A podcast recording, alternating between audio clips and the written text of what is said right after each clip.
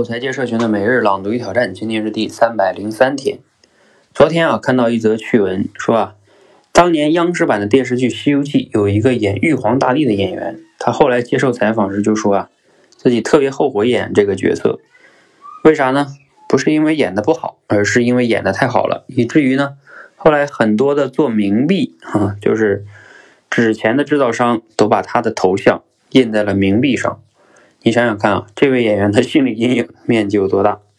这不仅是一个趣闻，其实呢，也是我们这个时代的一个隐喻。很多人呢都想出名，但是出名的结果是什么呢？其实啊，往往没有深想。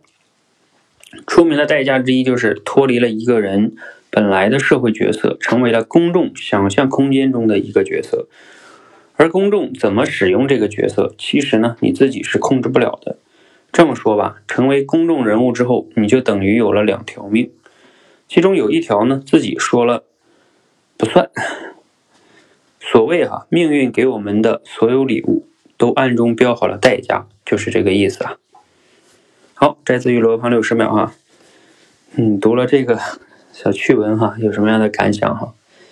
啊，尤其是最近啊，我相信很多朋友会有感触啊，有很多的顶流明星哈。哎，因为了一些事情，就可以让他，呃，一招不慎，满盘皆输哈啊，功叫什么，身败名裂。那这个就是他出名的一个很大的代价啊。普通人犯点错误啊，不可能天下皆知啊，因为没有那么大知名度。但是如果你是名人，不好意思，可能你说错一句话，也会导致你身败名裂哈。比如说像。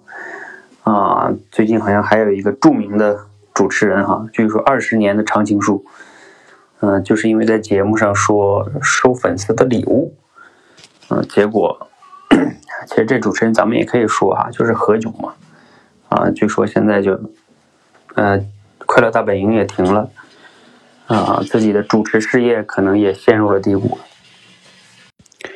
嗯，所以类似于这样的例子挺多哈。这样给我们的一个感触呢，或者叫启发，就是别人的所谓的成功的人生啊，没有咱们想的那么好啊。任何事情呢都是有代价的，出名也好，有钱也好，都有它的代价之一。当我们想要去追求一个事物的时候，一定要先去想一想，它背后有什么样的代价需要我们承担啊。如果你没有想好那个代价，只想到了那个好的那一面。那就证明我们考虑不全面，比如说像我们创业吧，看见很多创业者很风光，啊，如果你没有想过创业，你要担负的风险、承受的压力的话，啊，这些你没想好的话，那你还是不要创业了啊。这个就是什么事情都要想好，代价你能承担，那那些荣誉呢，你也才能享受得了，否则哈，啊，一旦有那个最坏的结果发生了，你就受不了了。